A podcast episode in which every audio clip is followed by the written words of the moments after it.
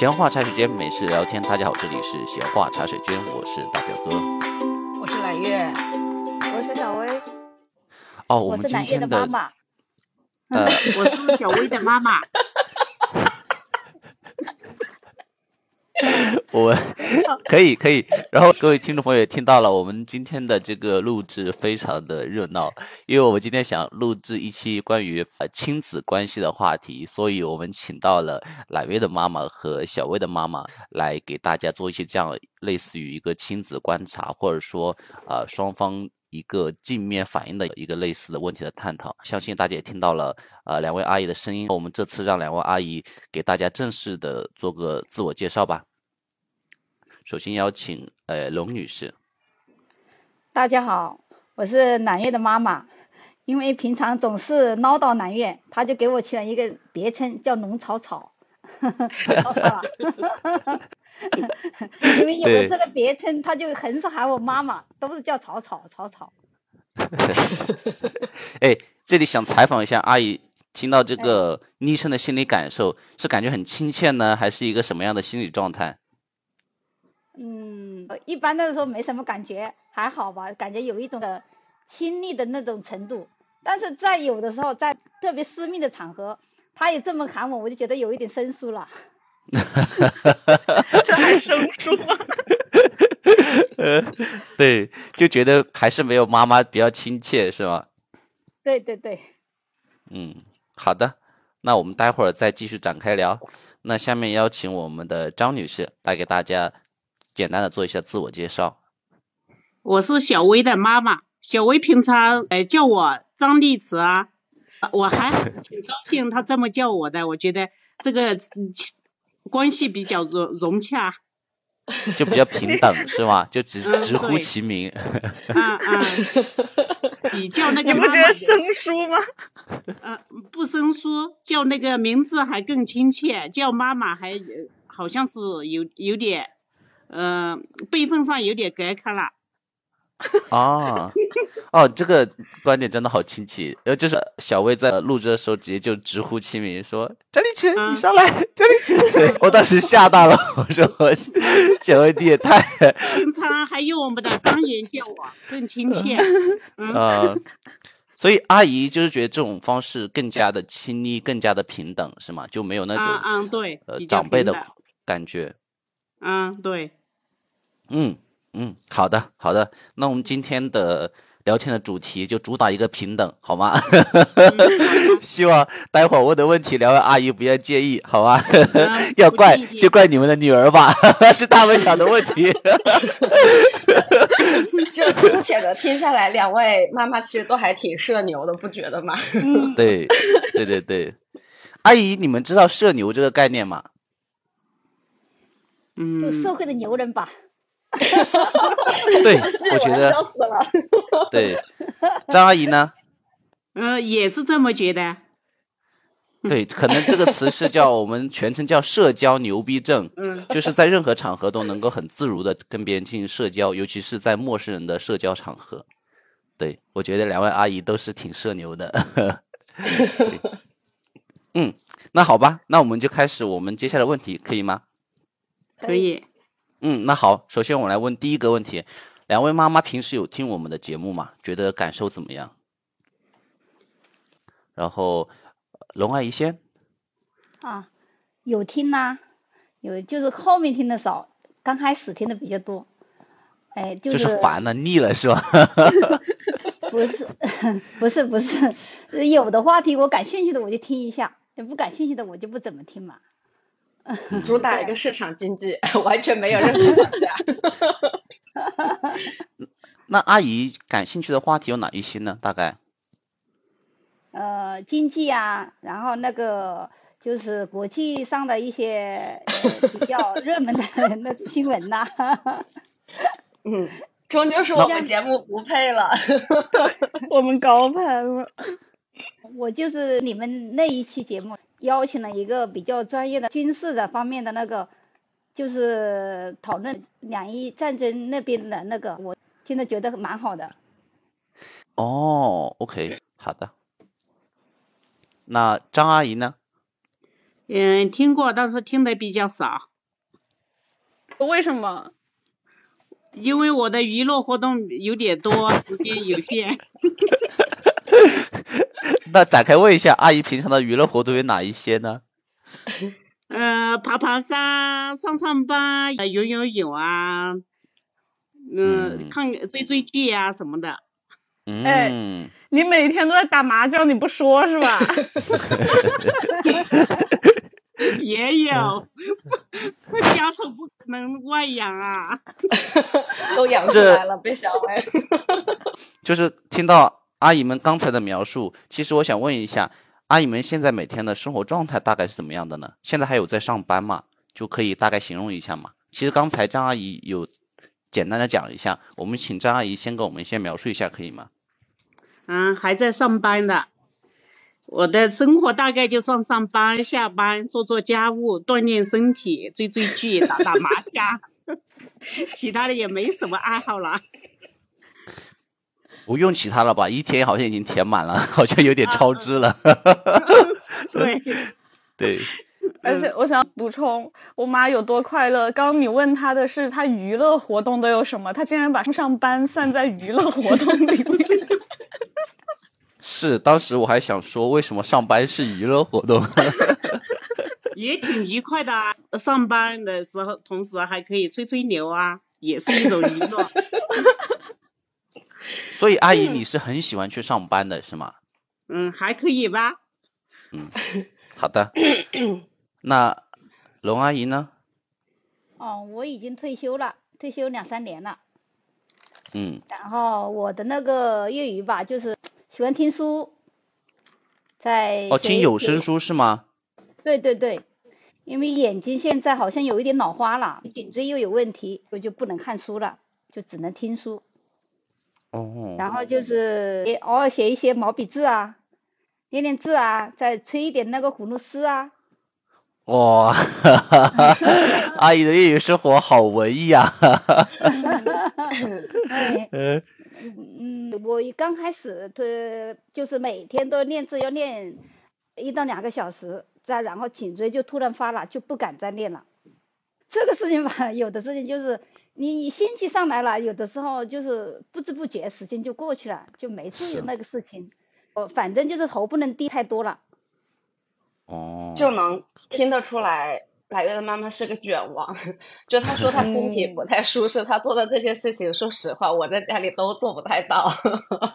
就是那个听书的东西，像我日常也听书，实不相瞒，我可能是那个知乎的那些小网文的 深度读者。我每天就听那些霸总的小说，听得特别有劲。我每天晚上不听我都睡不着。百越的妈妈会听一些我自己日常都不太想看的书。她那天跟我说，她说她听完了《人类简史》，我的妈，那本书得多厚呀！然后就是这种，然后偶尔也会听那种两性关系分析。我的微信里面有特别多那种他给我推的“女人如何撒娇更好命”这种 呃，可以，但是来月你听阿姨的状态，她可不是卷，她可能就是真的自己喜欢。你像练字，这能练上几个小时不休息，那真的就是很喜欢。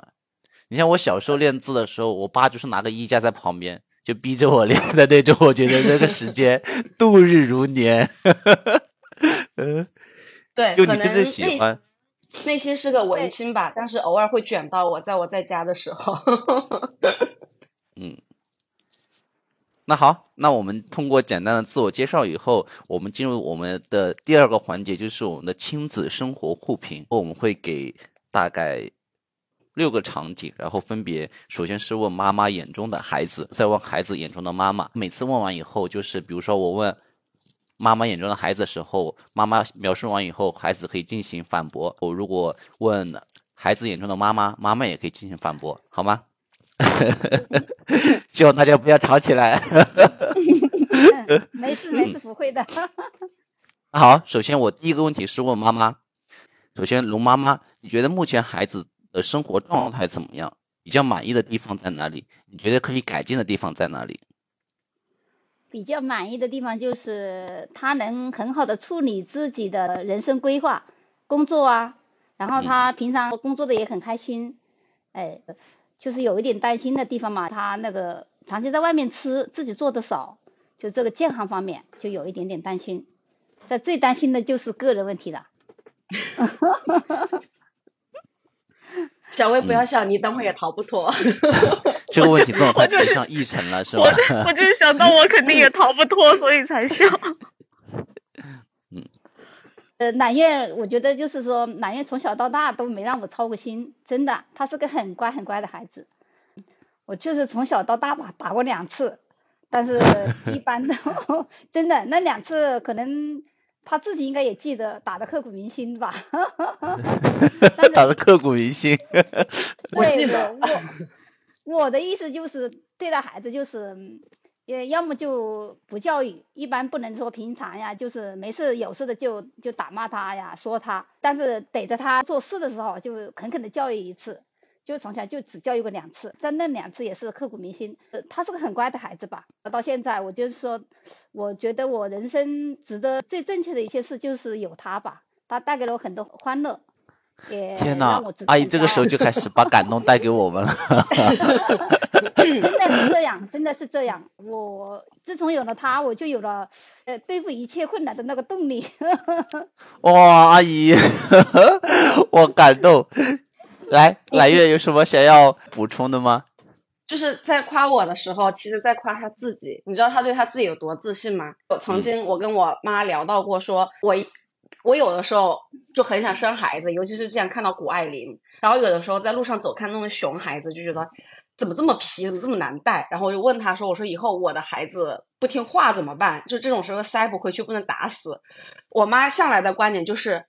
我带的孩子不可能不乖，不可能不听话，就他没得聊啊。比如说，我说哪天我抑郁了怎么办？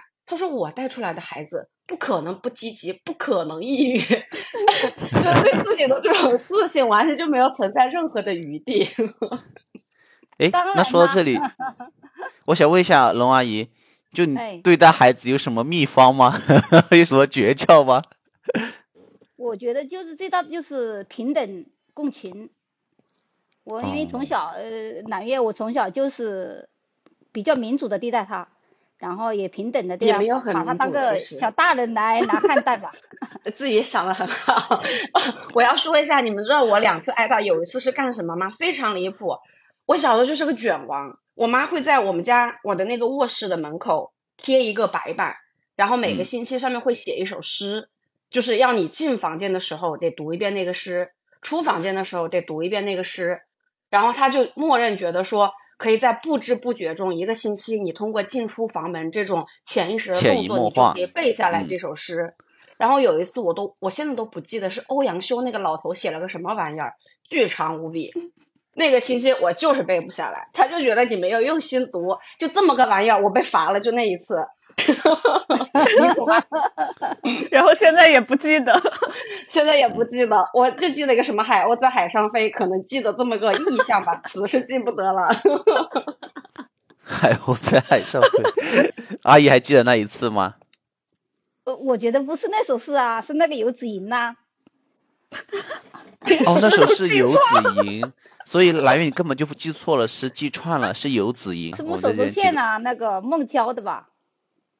不是天才，如果这首诗三岁会背了，这不是我小学发生的故事。嗯，那时候你很小了，还没上学习班呢，你还上幼儿园呢。好的，记错了，说明不是打了两次，可能打了三次。打两次啊！阿姨说是两次，那就是两次。一次是背诗，还有一次真的那一次，我觉得自己很很愧疚吧。那小时候，呃，南岳小时候就是为了锻炼他的那个独立能力吧。他从一开始就是会走路、会说话的时候，我就家里买什么东西，盐呐、酱油什么的，就都让他去那个小卖部买。然后有一次让他去买，就是应该找零钱回来嘛，好像中间就差了一毛钱还是两毛钱。当时我正在那个切菜嘛，手里提了一把菜刀，就忘记放了，我就出来问他，我说还有钱呢，还有零钱呢。他把那手里的零钱往地上一扔，要妈妈妈妈，我怕了。哎呀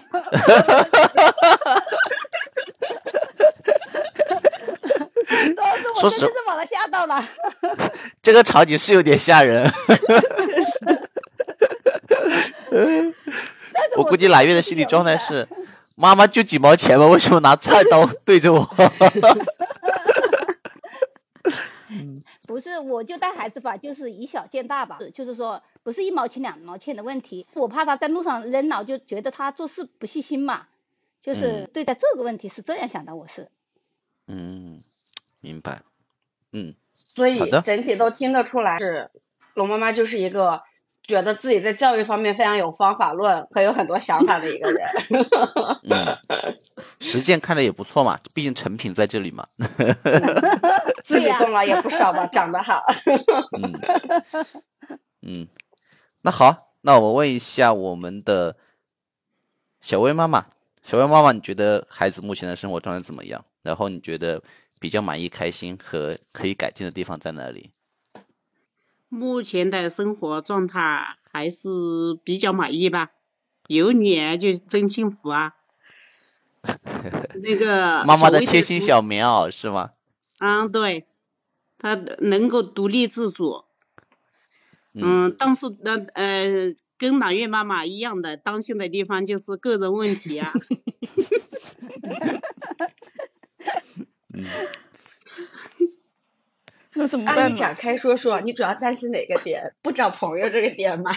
对，就希望有人陪伴，我们也可以放心啊。嗯。小薇有要反驳的吗？你现在陪伴状态？我反驳不出来，我确实没有人陪伴。但是我有很多次逼迫我妈说来上海照顾我啊，她既然担心没有人陪伴我，她为什么不自己来陪我？他说他不想陪我，有一个人有该陪的人不是我啊，因为 该陪你的人不是我。我妈表示我自己要忙着去爬山郊游，你不要来给我搞你这些东西。我还有老伴的要陪的。小薇，你要往后排很多。对不起，我不配。然后你有什么就是觉得他做的比较好的地方吗？嗯，做的好的地方就是生活能力比较强。要求好低啊，妈妈。我要求本来就低，只要过好每一天就行。过得开心快乐就好。嗯 嗯，对，开心快乐就好。嗯嗯。那好，那我们把视角转换一下，问一下孩子们，来，顺便就问了小薇吧。小薇，你觉得目前你妈妈的生活状态怎么样？你觉得就是可以学习借鉴的地方在哪里？以及有没有一些你不理解的地方？阿姨可以随时反驳。首先状态很好，然后可以学习的地方以及不理解的地方，通通都在刚刚他说的那个点。上班是一件很快乐的事情。嗯，我觉得这一个点跟我学一辈子，我也理解不了。上班它怎么能是一件很快乐的事情？妈妈应该是在体制里工作吧？嗯，对。嗯。要不然你向妈妈学习去考个公，你可能就能理解快乐了。那我可能也是考不太上。嗯。之前揽月也在体制内工作，对不对？所以你很有感受嘛？也不算体制里吧，我在国企里头。现在的国企和他们已经工作了很久、即将要退休的体制里，肯定状态是不一样的。揽月的母亲在退休以前也是在体制里，那个班上的可上可不上吧。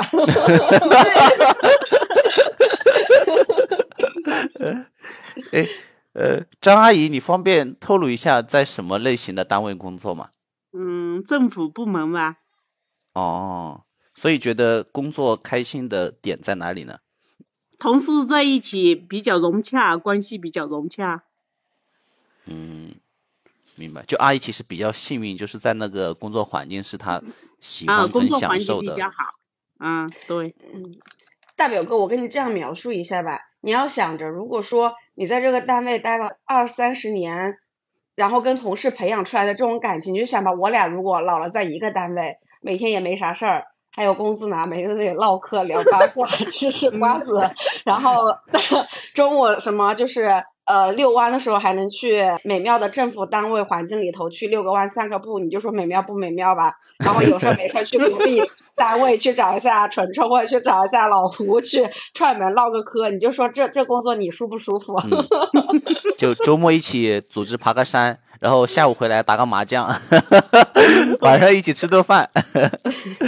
嗯，明白。嗯，好的。然后小薇，你现在理解了吗？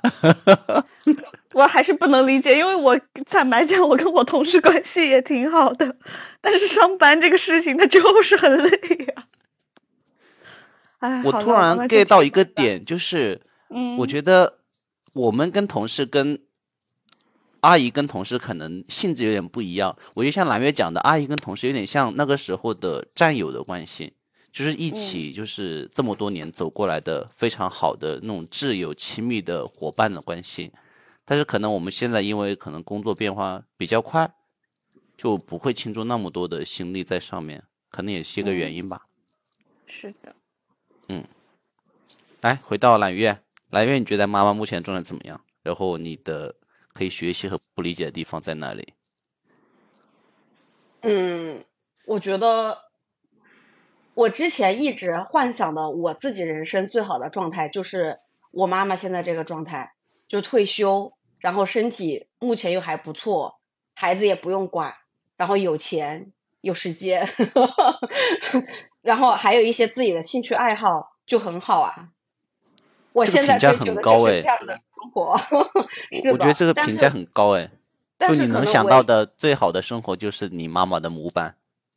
对，就他现在这个状态，这个时间的状态，我觉得很好。但是可能唯一不太那个的就是，第一是我妈妈的膝盖不是很好，所以像她可能很喜欢爬山呐什么的，以前就可能有一些户外的事情，她可能就做不太了。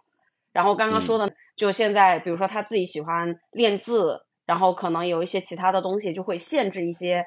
活动上的事情，对，所以身体真的是非常的重要。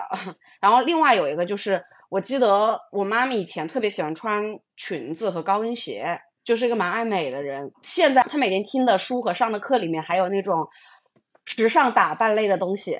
比我超前的很多，每天教你怎么做色系搭配，什么样的衣服要配什么样的口红，你适合什么样的，天天要 judge 我的衣品不行，衣裳不行，就是搞这些。所以我觉得他如果就现在膝盖什么各种很好的话，他应该整个能更丰富吧。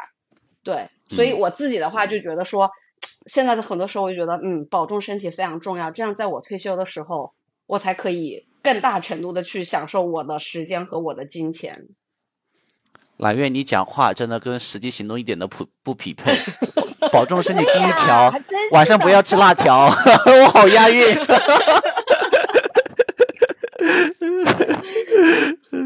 嗯，但是心思是有的，那也不能说为了退休之后幸福，现在不幸福嘛，对不对？平衡一下，稍微平衡一下。嗯，我有不能理解的点。嗯，这样。最不能理解的点。我妈真的精力巨旺盛，我不知道小薇妈妈是不是这样子的。就我在家里待着吧，她是坐不住的。你坐在那里看电视，每隔五分钟她就要弹起来一次，你要吃苹果。然后每隔几分钟，你要不要吃火龙果？过了半个小时，该起来走走，不要老坐着。然后再不话，你你今天下午想吃什么？走出去买菜。就是我非常不能理解这个精力之旺盛。怎么能做到如此这样？阿姨在这里，阿姨当面解释一下。就是因为我有真的，我就有时候看你们的那个生活方式，我特别不容易理解。一一上午就是在家里面，像我们早上起就最迟最迟不超过八点，就哪怕我现在没事情也是这样的。但是你们是可以可以睡到十一点、十二点，可以睡到那个时候，那早饭不吃，那我心里肯定就有一点想法呀。然后就是在起来以后是下午一一整下午就坐在房间里面就是打游戏啊，我就觉得就应该出去走走啊，身体要动一动啊，真的是每天要运动一下。互相不理解，他理解不了我们十一点起，我更理解不了他们每天要七点起。哎，那我们直接跳第二条吧，第三条我直接可以提上来，就是我们相互就是孩子妈妈相互不理解，觉得有代沟的地方。可以吗？我们先聊这一个。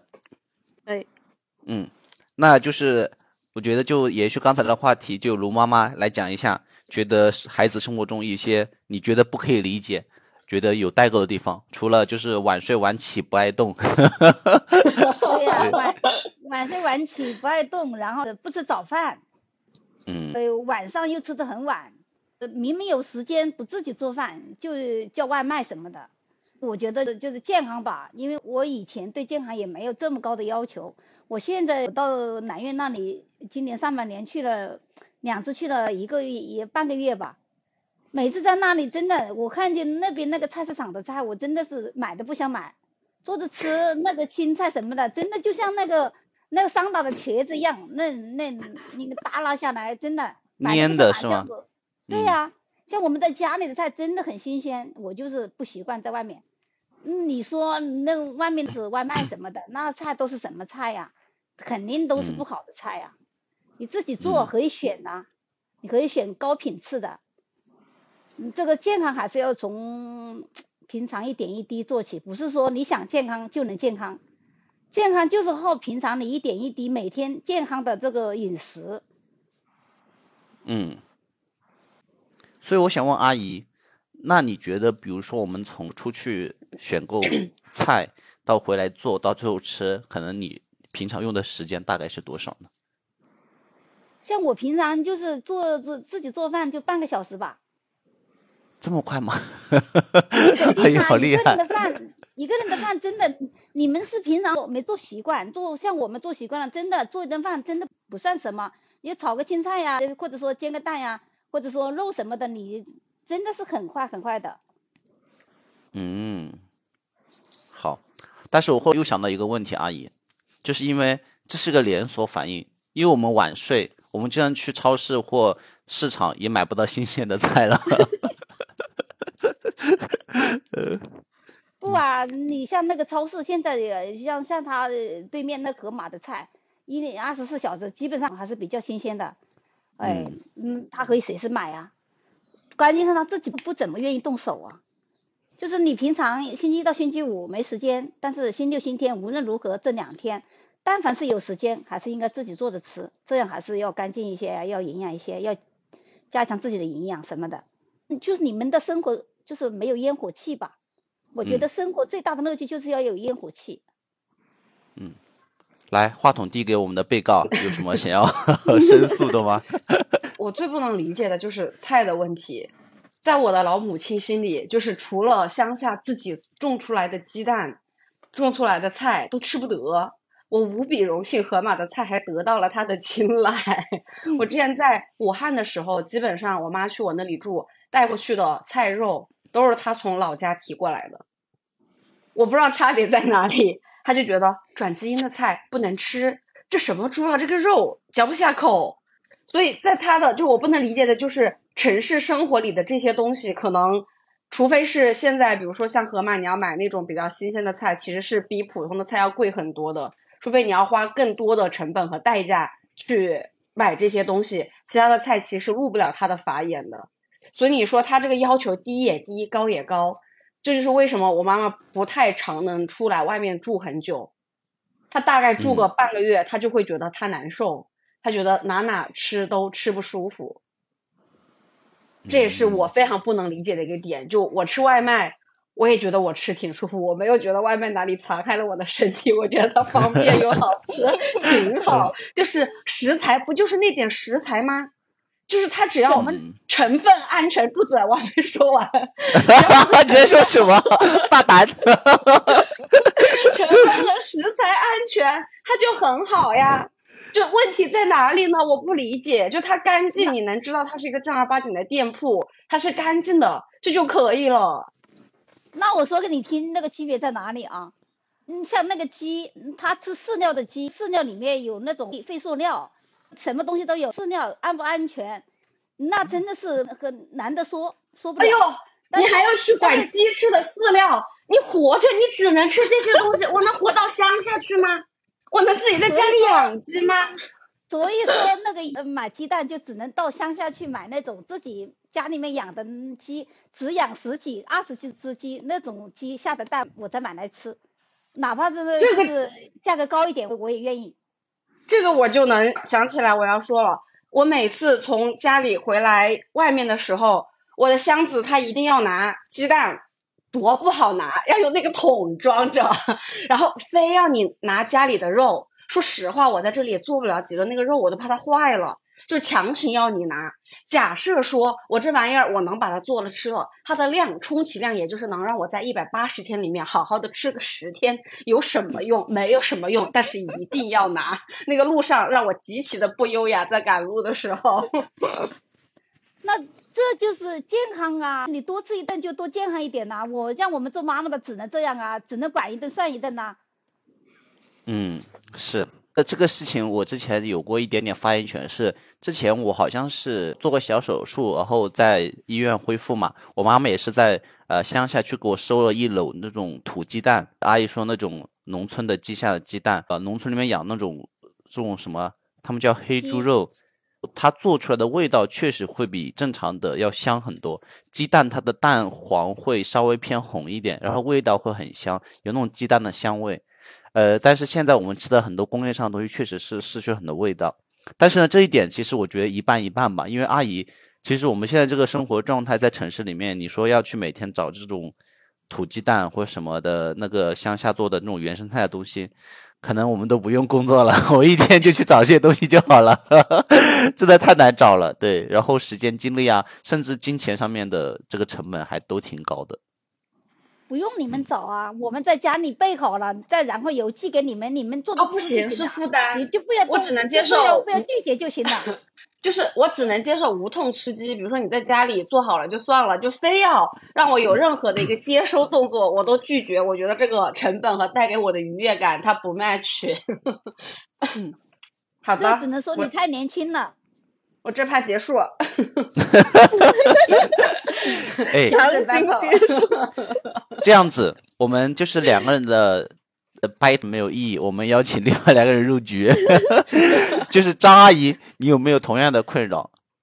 有啊，我我最反对的就是一天的叫外卖啊，嗯，我最近很乖，我都会自己做，我还发给你好不好？所以我啊、我反对了以后，他最近还是自己做了一段时间了。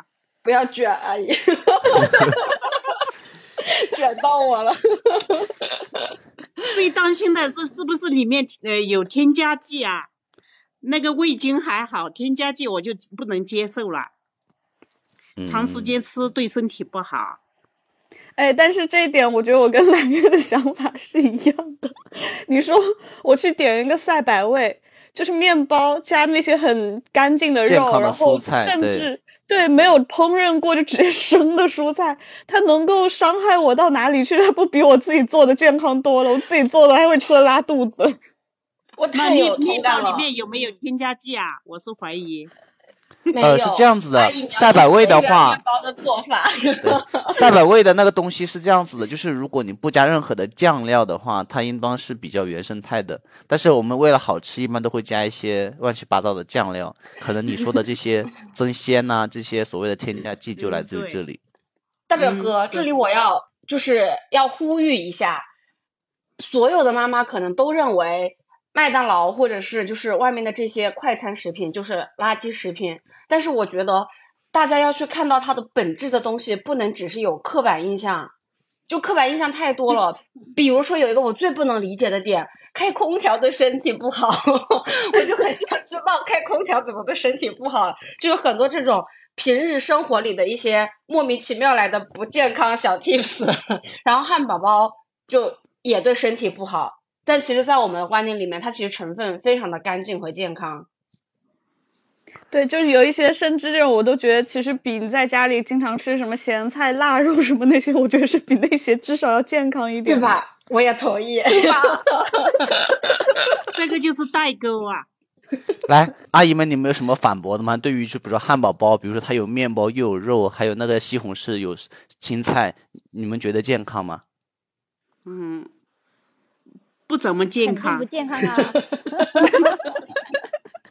它不健康点在哪里呢？因为像我吃麦当劳，我会再点一个沙拉，这样不就很健康了吗？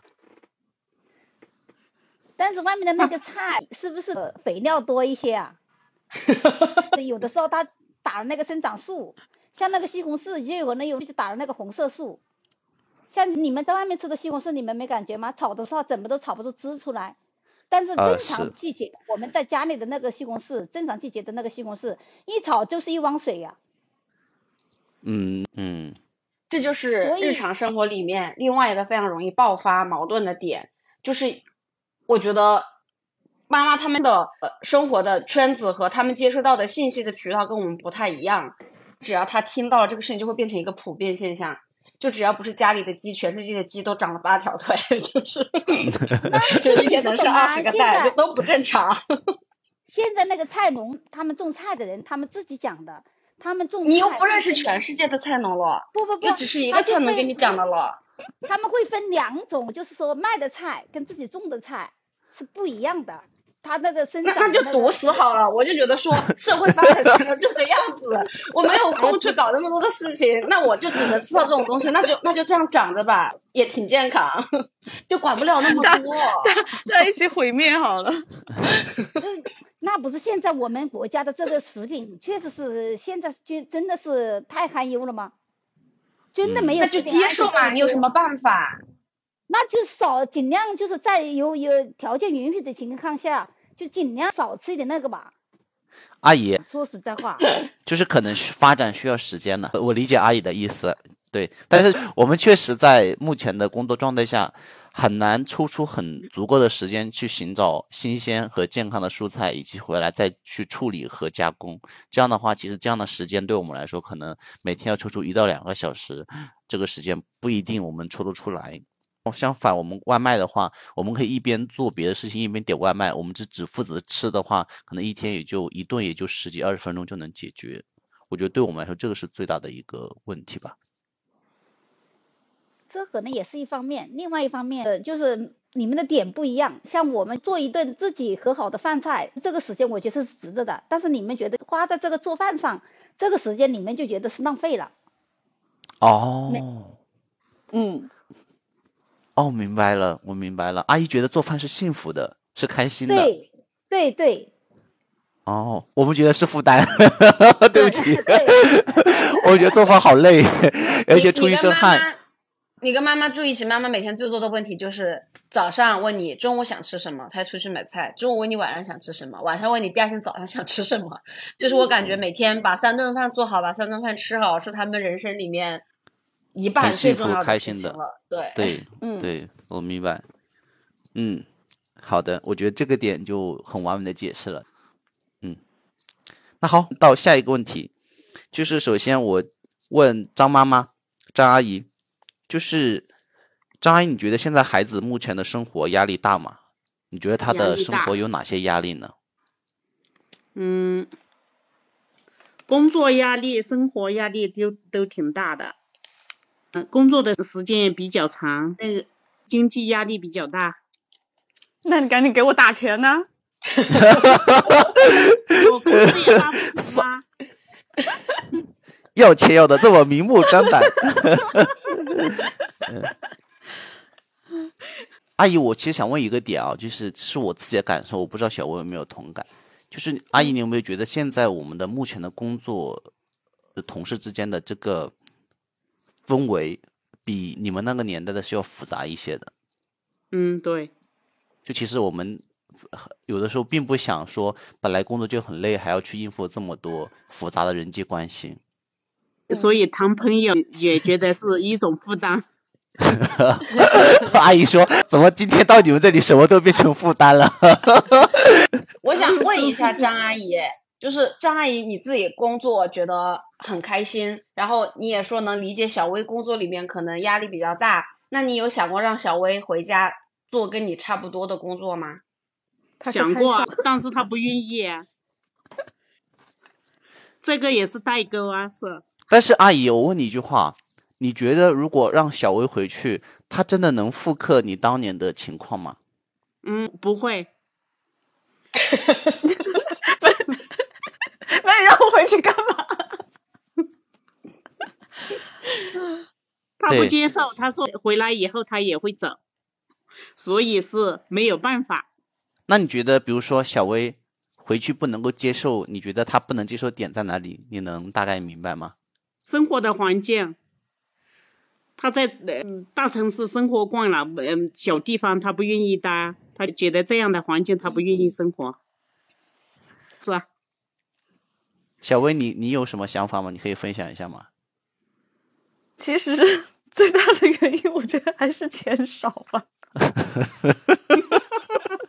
就是回去你想一想，你就拿那么一点工资，然后你要去面对那么多跟你不同频的人，还有刚刚我妈说那些就是各种问题，但是大前提都是我回家拿不到足够的报酬，让我愿意去把这些我要面对的问题给它平掉，所以就觉得没办法回。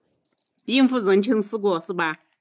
人情世故呃比较多，比起你们在大城市的小地方的人情世故，人情味比较浓，所以是人情世故比较多啊。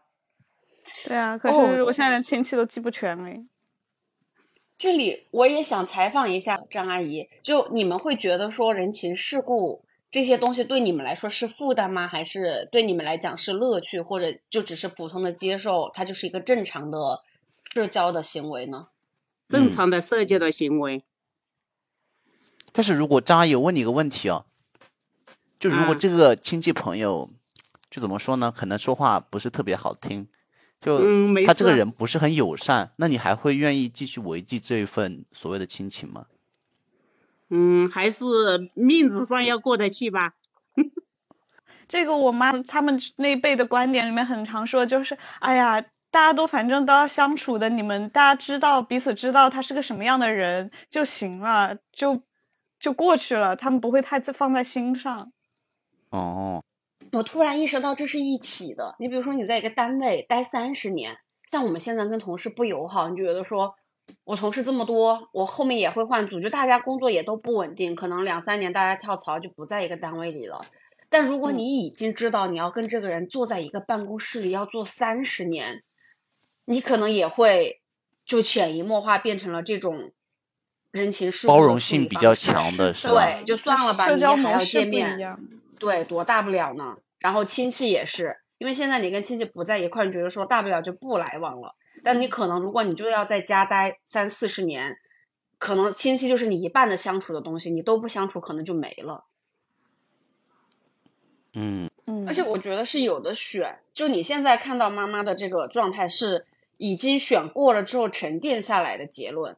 比如说我们在年轻的时候觉得说，哦，跟这个人呃相处不愉快，就都不愉快。我在小城市老要面对这个人情往来不舒服，你有的选，你可以走，所以你就走了，你就养成了现在就觉得说，大不了就换个环境或者怎么着。但他们可能在年轻的时候，也许也想过，我大不了可以走，但那个时候他们走不了，就没有选择。所以你现在看到的是他没有选择之后处在这个环境里面，最后闭环形成的一套现在自己的这个生活模式和心里的这个。来，我们不猜，我们直接采访当事人 张阿姨，你年轻的时候有没有想过 改变？没想过，你看，我们就猜了。我就想问你，年轻的时候有遇到那种特别不对付的领导或者同事吗？也好像没遇到过。那好吧，这个人就是命好。好了，下一个。阿姨说遇到了，但是他们现在退休了，我已经把他们熬走了。来，那我们回头问一下龙阿姨，你觉得就是，就揽月现在生活状态压力大吗？她有哪些压力来源？你觉得？我觉得他应该没什么压力吧，他主要的压力可能就来自于他自己比较迷茫的，就是他自己以后的这个事业规划吧。因为我的趋向是让想让他进那个体制内，他自己嗯好像不是太愿意。他可能就是想呃离我近一点，但是我觉得只要他自己生活的开心幸福，只要待在哪里，我觉得都一样。不啊，阿姨，我觉得这个点出的母女关系，对，简这是这个这个点，我一直想跟我妈讲的，就是你不要在规划未来的时候只想孩子，也要想你自己啊。你自己在城市，比如说杭州，揽月能做的很好，但是你在杭州，你确实不舒服啊。你不是说你住不惯吗，阿姨？住不惯，那我不去啊，我就可以少去一点了，我待在家里啊。怎么能这样呢？就是你们是母女啊，怎么可能说你不舒服，你不跟蓝月讲，你非要让他在那边工作，让他做的很好，然后就是把这种不舒服埋在心里面，然后就说我我不舒服，那我就少去，你也不跟他明说，这大对大家都不好啊，久了大家心里都会生怨怼呀。但是所以说，我就想让他早一点那个成家嘛，到时候我们老了，孩子又小，我们又老，到时候他怎么顾哪一头啊？哪一头都顾不了。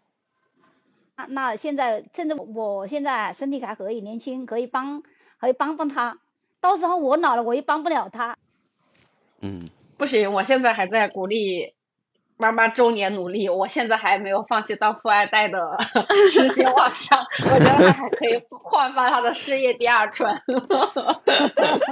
阿姨，你有没有发现这样一个事情？就是我们这一代，或者我们这三个人，很大的压力来源是在于现在做什么都没有那么赚钱，或现在很多工作它的就业的前景并没有那么的好，不像我们上一辈。其实很多时候那时候你做好一份工，认认真真、扎扎实实做，可能你能够期望未来五到十年会有一个比较好的收益。对，对对对，就是你们的未来有很多的不确定性。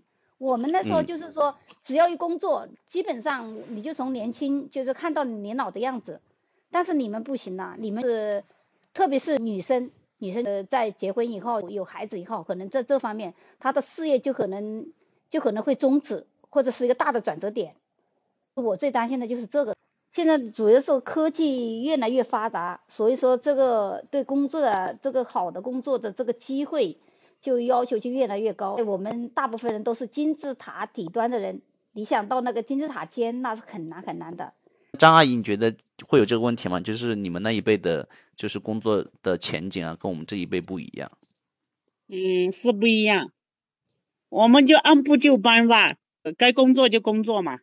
嗯像你们工工作是这这里跳那里跳，我们没想过那么多。我们工作了就是呃一眼望到头了，就这一辈子就这样了。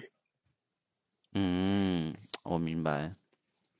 接下来问题就是，我觉得首先我要问一下各位妈妈们，我从张妈妈开始吧，就是你觉得你的孩子是一个什么样的人？孩子就是一个不错的人啊。展开说说哪些店不夸错？两句。对，哪里不错？长得不错，工作不错人也不错，是吗？独立自主。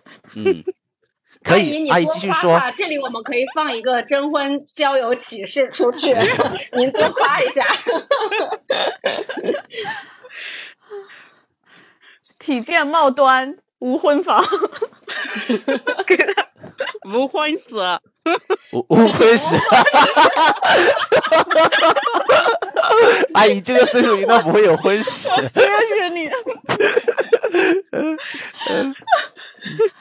然后你觉得他性格方面呢？性格也比较开朗。嗯，好，反正就是挺好，哪里都不错。嗯，嗯，对，自己觉得自己的脸是独一无二的。嗯，是。张阿姨当时怀呃小薇的时候，其实对她有未来有什么设想吗？嗯，也没有过多的设想，就是希望健健康康、平平安安。哇，这没有个词真幻想，说你会得到一个很漂亮的天使宝宝什么这种拉出去但是逛越漂亮越好吗，肯定是啊。嗯，那你觉得她的漂亮程度达标了吗？没达标一点点，我 一一百分给九十九分，差了那么一分。对，没遗传好，对不起。嗯嗯，好，那龙妈妈呢？你觉得揽月是一个什么样的人？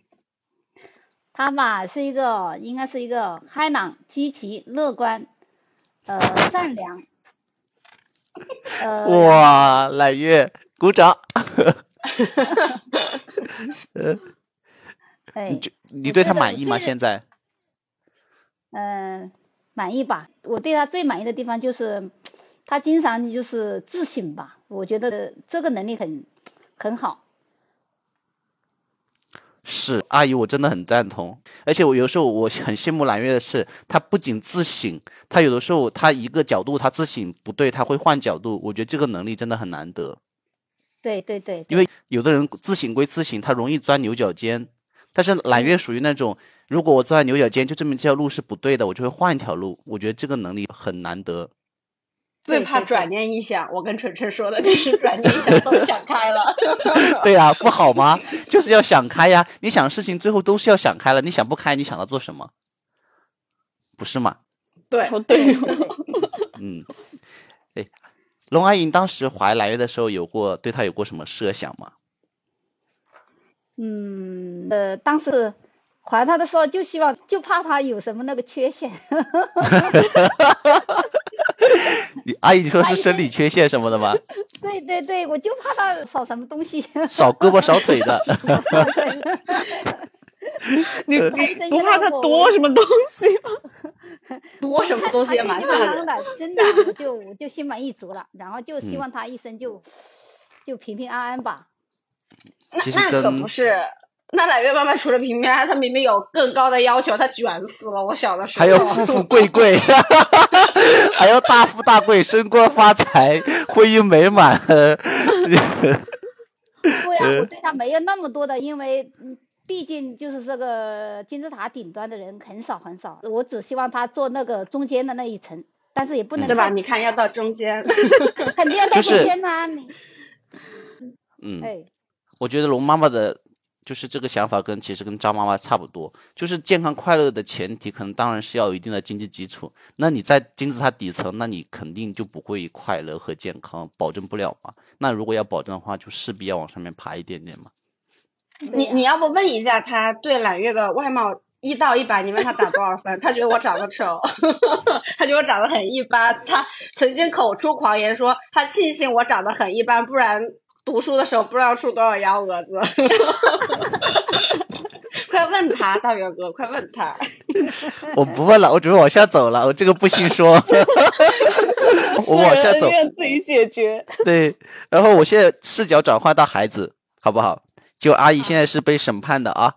首先问揽月。就是你觉得你妈妈是一个什么样的人？然后你妈妈对你的教育方式，我刚才听的话，你有一些不满意。不满意具体的点在哪里？如果可以提意见的话，你怎么要提哪一些意见？嗯，我曾经还写过一篇文章歌颂我的母亲，就是 怎么说，在他们那一代人身上，就就前阵子发生什么事情呢？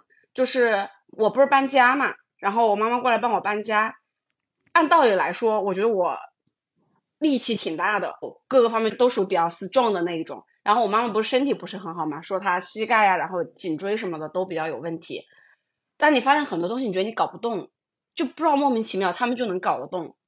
就我也不是矫情说我搞不动，我就我就是觉得我搞不动。比如说你搬趟东西，觉得一个手只能拿两个袋，他们好像就是一个手能拿五个袋，然后明明很重，怎么说就有一种。生活里面很坚韧的东西，对，然后能量又很足。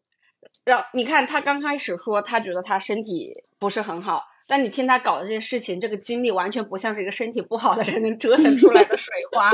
就这课那课，然后这事儿那事儿，然后亲戚家、我舅舅家、姨妈家各种事儿，他都能伸手管一管。所以我就觉得说这个东西，我不知道是不是说那上一代人独有的，但是我在我妈妈身上感受的尤为明显。就他愚本柔弱，为母则刚。我觉得阿姨是在尽力给你营造一个你觉得安全的环境。阿姨为了这个付出很多，但是没有怨言的那种。嗯，但我倒也不想说把所有女性身上的这些美好的品质都归结到说是因为她当了妈妈和母亲。对，就我觉得我妈妈在年轻没有生我之前，她也是这么一个个性。嗯嗯，所以这些事情我觉得是。就是我觉得是很好的点和能够给予到很多能量的点，但是你刚刚是说，是说啥来着？教育问题是吗？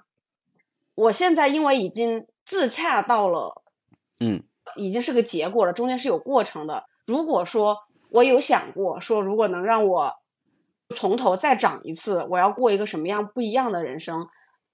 可能我并不想要说让每一个过程都。那么有理论支持和他这么顺遂和健康，有可能是因为你现在已经很平顺健康了，所以你只能站着说话不腰疼，说那种生活可能想尝试一下。但如果真的让我再想一次的话，我觉得这样其实可能也不错。就是你上学的时候爱读书不读书，我就总觉得说想看一下，在你不受规训的时候，你生命的能量能能把你带成什么样子。嗯，我觉得这个不会把学校给炸了吧？对，就可以。我也不想要那么多的自信，就因为这已经是结果了。那我就想说，如果你不自信，就顺着你自己的生命的本能长，那当然社会会给你规训。就是在这么一个非常生猛、粗暴的一个自然碰撞里面，你最后长成的生命的样子是什么样子的？我会更觉得那个是不是更偏向于这个生命和我这个人本来的样貌，更原始、更贴近你的就是原生态的状态。对，因为我不知道它是什么样，我现在连想象的空间也不太有，所以我就很想看一下。我觉得这个状态，阿姨可以回答。阿姨应当知道你的原生态什么样子，她才会往那个方向规训。来。龙阿姨，话筒递给你，呃，你觉得你同意吗？我不同意啊，肯定不同意啊。嗯嗯，那时候他小的时候，我对他要求比较严嘛，但现在结果不就出来了吗？我妈妈她是有一个标准在的，她觉得人要上进，人不能是那个样子。呃，我能感受到的一个冰山一角就是。我深刻的知道，如果只是生命本来的样子，我的口才应该不太行。就我说话可能是有一点结巴的那种，因为我自己有的时候能意识到这一点。就你感受到你自己可能是一个说话本来可能有一点点结巴和口吃的人。但我妈小的时候就是一直要锻炼你在公共场合讲话的能力，就锻炼你表达自己各种，她就有各种各样的方法来来训练你。所以在这一点上，我能明确的感觉到，就是你是被。教育出来的脱离了你本身样子的东西，我没有说它好和不好，但是也许 perhaps 这个社会并不是只有口才好和能说话的人能好好生活，可能变成一个内向的人，我可能变成一个艺术家呢，我就是一个很 I 的人呢，就我觉得这也是有可能的。嗯，对此阿姨怎么想？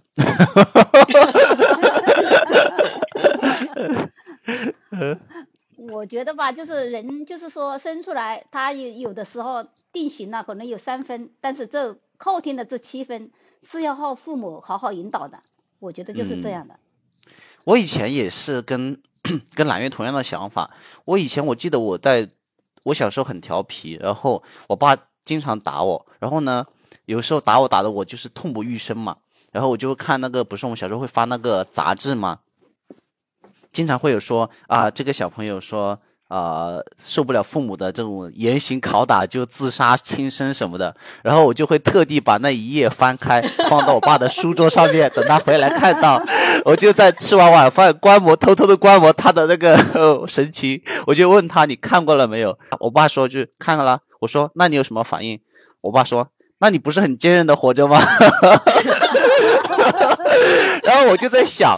后来我是什么时候跟自己就是有一个这样的融洽的？是因为我读一本书，就讲说人生出来的时候，可能就是像阿姨讲的有三分，但是比如说你像就像在雕塑，其实那三分你说它像什么都可以，它像马、像骡子、像狗、像猫都可以，但是它只是一个大概的模型，但是你要借助外力跟自身去雕刻它出一个应有的样子，那就是你后天七分的功力。所以你慢慢，你可以从一一个像猫的东西雕刻成一个真正的猫，也可以一个像猫雕刻成一个别的东西。好，那我们最后问两个问题就结束这次的访问吧。我觉得我们今天聊的挺多，挺发散了。然后倒数第二个问题就是说，是首先问张妈妈，你觉得现在小薇幸福吗？你觉得印象中间她最幸福开心的状态应该是什么样的？嗯，我觉得应该幸福吧。最开心的样子就爱笑啊，做母婴界是呃比较成功以后的那个自信的那个笑容，嗯，是幸福的。嗯，那小薇呢？你觉得妈妈什么时候是最幸福开心的？就是和一家人都在一起的时候，哦是吗，老妈？对，就是一家人，可能就像过年啊，或者过节干嘛。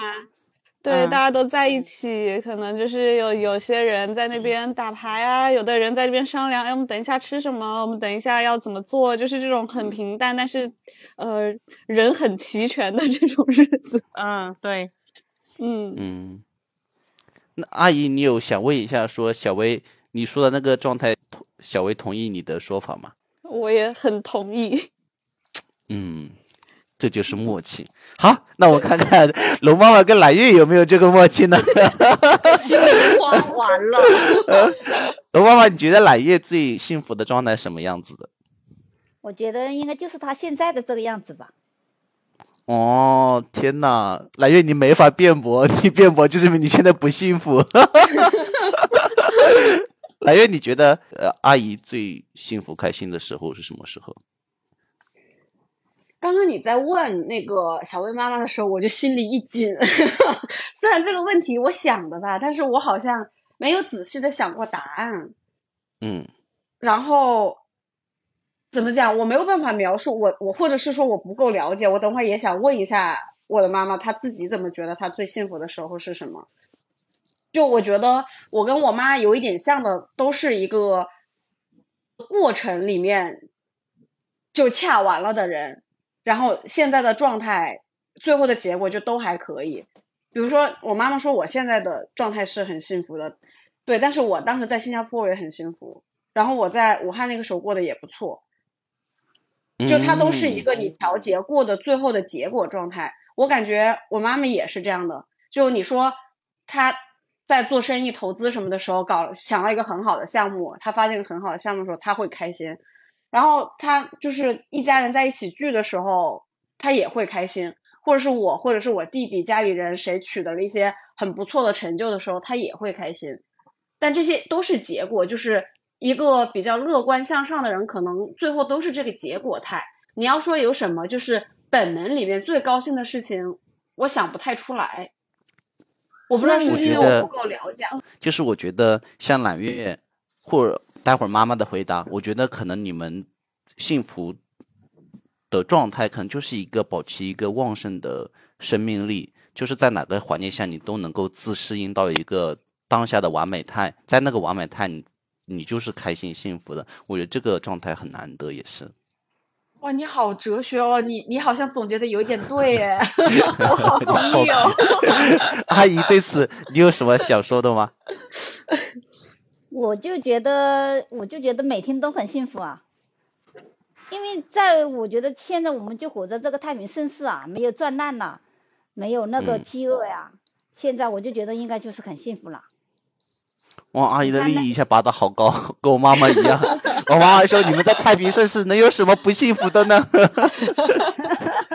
真的，你就看那个新闻上那个打仗的地方，他们能够好好的睡一觉，就感觉很幸福了。我们像是我们现在有什么不幸福的？现在有吃有喝啊，又能又能好吃好喝，又能好睡，我就觉得很开心。但是最开心的还是揽月能找到自己的另一半吧，这肯定就是我最又来了啊，again again。阿姨的问题由大对到小到细，就是慢慢推进逼近揽月。我我跟我我日常跟我妈妈打电话，不管你以什么开头，就是你说你今天吃了什么开头，或者你说你今天在工作里面取得一个什么成就开头，或者你跟你的朋友吵了架开头，甭管以什么开头，最后落点一定就是这个。找个朋友，该找个朋友了。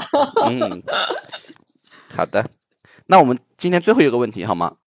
我们刚才聊了很多，相信就是我们双方对对方的了解，我觉得有更进一步的。所以如果说让妈妈或孩子给对方安排一整天，大家在一起，就是完全这一整天就是你们俩在一起度过的话，你们会怎么安排呢？首先，我想问一下，就是张妈妈，就如果你跟小薇在一起要待一天相处一整天的话，你会怎么去安排这个时间呢？吃喝玩乐 一样来一点吧。就是保持生活的愉悦和富足都可以。呃，对，我刚在想，他会不会后悔没有多生两个女儿，不然就可以凑一桌。打麻将，不会，不会。吃完喝完就是玩完，然后回来一起四个人开一桌。对，那小薇呢？我其实有想，就前两天我才我还跟我妈讲，说她现在最近能不能请到假或什么的，就可以来上海玩，因为今年感觉也不是很冷，然后呃这段时间机票又便宜嘛，我就很想带我妈去周边这样走一走。就我希望她能够，我们俩能够不说一天吧，就能够有一周啊或者怎么样的这样的时间，就有几天是在家里，可能就楼下买买菜，一起回家做做饭，然后城里面玩一玩，去逛一逛。另外有几天呢，就往周边什么去苏州啊什么，就逛一逛景点啊什么这样的生活。张阿姨，你期待这样的生活吗？期待啊，等明后年那请假啊，请假现在年底请不了了，今年。我现在还记得非常清楚，开场的时候阿姨说没有那么多空时间陪你，她要陪老伴，达到一周的时间，多了都不行。一周是极限啦，一周已经是极限了，听到吗？你在妈妈心中分量就一周的时间，我剩下的那多小周我都要陪我的老伴儿，笑死。来，那我回到揽月。揽月，如果你给龙妈妈安排一整天相处，你会怎么安排？我就想在家里待着耶，就可能就是正常的在家里呃待着做饭聊聊天，然后可能下午出去逛一下，买买东西，逛逛街，拍拍照什么的。嗯。但是就是可能这样一天里面不允许早起叫我起床。然后不能 催我晚上去睡觉这样之类的，嗯嗯。但是另外说安排的话，呃，怎么说？可能是想要说在一天普通的过生活里面，把很多想做的事融到日常的生活里去吧。因为最开始我想到做这一期节目，也就是因为想说，就想让妈妈们来体验我们现在过的生活和现在我们接受到的事情。因为我觉得说我们日常有这个平台，你跟你的朋友之间可以进行这种对话。说实话，我们日常也会聊天，但是很显然你在日常聊天态里和你在录制节目的这种聊天态里比较正经和完整。的大脑的激活状态是不一样的。对，然后你 能获得的体验也不一样。但是我觉得妈妈们她们可能很难有这个机会获得这样子的体验。所以，类似于我能感受到的这些东西，就我都会希望贯穿在日常里面，让他能体会得到。就比如说，我们玩美颜，我们拍好看的照片，然后我们拍照片的那个姿势和你的审美可能跟他们不一样。就这一些的话，我都想要让他们能够。可能他们也不想了解，但是我就挺愿意说，对，把这些东西就贯穿到日常。你说真的，想象一天，那我就可能觉得有很多个一天可以放到日常的这个里面来进行分享。嗯，因为你知道我想到一个什么点吗？就其实不管我们做什么样的努力，其实归根到底，我觉得在我的意识里面，我都是想跟我的父母有更多的共同的生活跟话题。这样的话，其实。越往后走，我们才会越紧密。嗯，对。然后就是要有新的东西，可能很多人就觉得说，相处里面你家里那些家长里短的那些亲戚间的事儿，其实你要聊，总是也能把它填满。但我就觉得说，它其实不太够，因为很明显我们这代人的生活不够，就翻来覆去再聊嘛。对啊，所以就是你要你要学会引入新的东西去解决这些问题。嗯，对。对对对，而且这个引入其实是需要双方共同努力去做的一个事情，就是不能说有一方在在很努力，另一方面说不接受或者说觉得不理解，所以我们才有这样一个对话的过程。对，可能也是卷吧。就一方面，我我老 PUA 我妈，就是她对我姥姥的时候，就说那姥姥不想这样啊，你要顺着她的想法去照顾她的情绪。然后到了我这儿，我不，你要成长，你要从我看到的东西，你要跟我同频。妈妈是上有老下有小，两边都要兼顾。呃，笑死。那那如果阿姨你安排一天时间给揽月，你会怎么安排呢？两个人一起相处，跟揽月差不多吧，就是一起散散步，哎，然后做饭吃啊，哎，在家里待着呀，就是怎么舒服怎么来，就这样的。嗯，所以其实张阿姨、龙阿姨，你们有发现没有？虽然就是说，就是我们有诸多抱怨，像揽月说吵吵什么的，小薇说就是阿姨各种对她各种唠叨什么的也是。其实归根到底，大家都是很享受这个过程的。这些东西都只是一些，就是啊，爱的抱怨、亲昵的抱怨，就不是真的抱怨，是吧？都是生活的调味剂。对对。刚刚大表哥说到这里，我就特别想读一段我之前在网上看到的一个段子，我觉得应该符合我跟小薇日常在家里的状态和大部分人在家里相处的状态可能都一致。我读一下，他说：“我妈在家，我的消遣方式：冒号一。”紧靠我妈坐下，二摆动肩膀来回撞击，三赖在我妈身上蠕动，四躺在我妈身边阴暗的爬行，五发出连续绵延的喊妈声，六伸手挡住我妈手机屏幕，七挨骂，心满意足的离开。笑死这不就是一个宠物吗？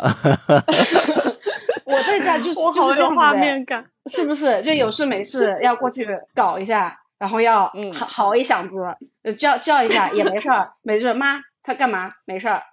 过一会儿又叫一下，然后非要过来被揪一下或被搞一下，哎，舒服了。就非要非要搞得被骂一句，然后才嗯好的。阿姨们，你们认同吗？认同认同。你们都是受害者。OK，嗯，那我们今天就聊这些，可以吗？可以，好，好。嗯，呃，那好吧，那我们今天的节目大概录制到这里，基本上我们想问的、想探讨的问题就探讨的差不多了。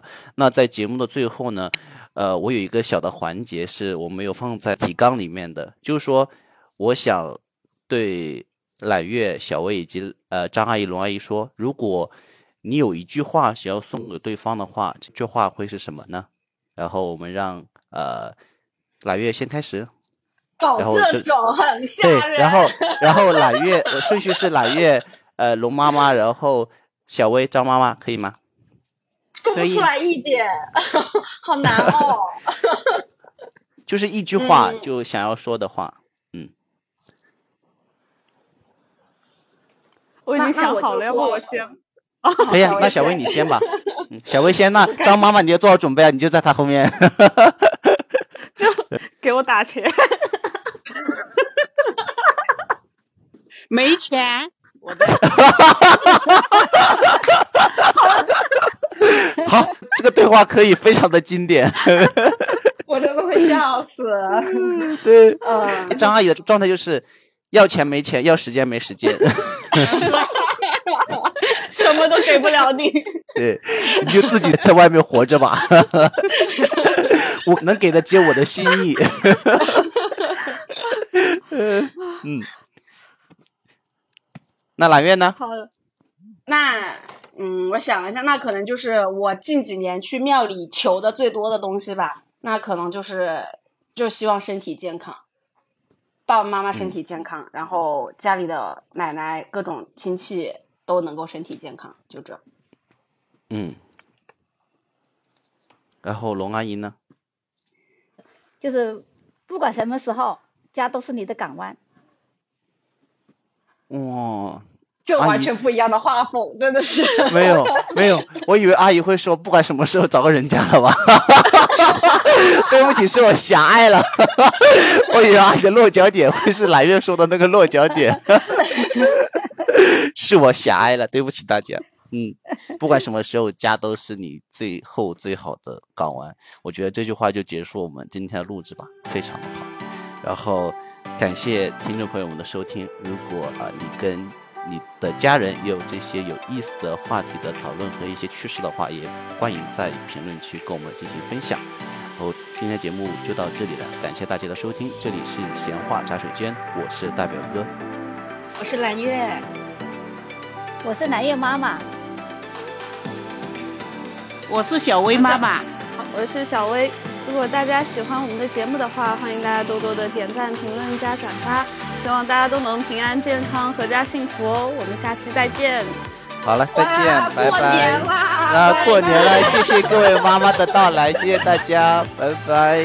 拜拜拜拜。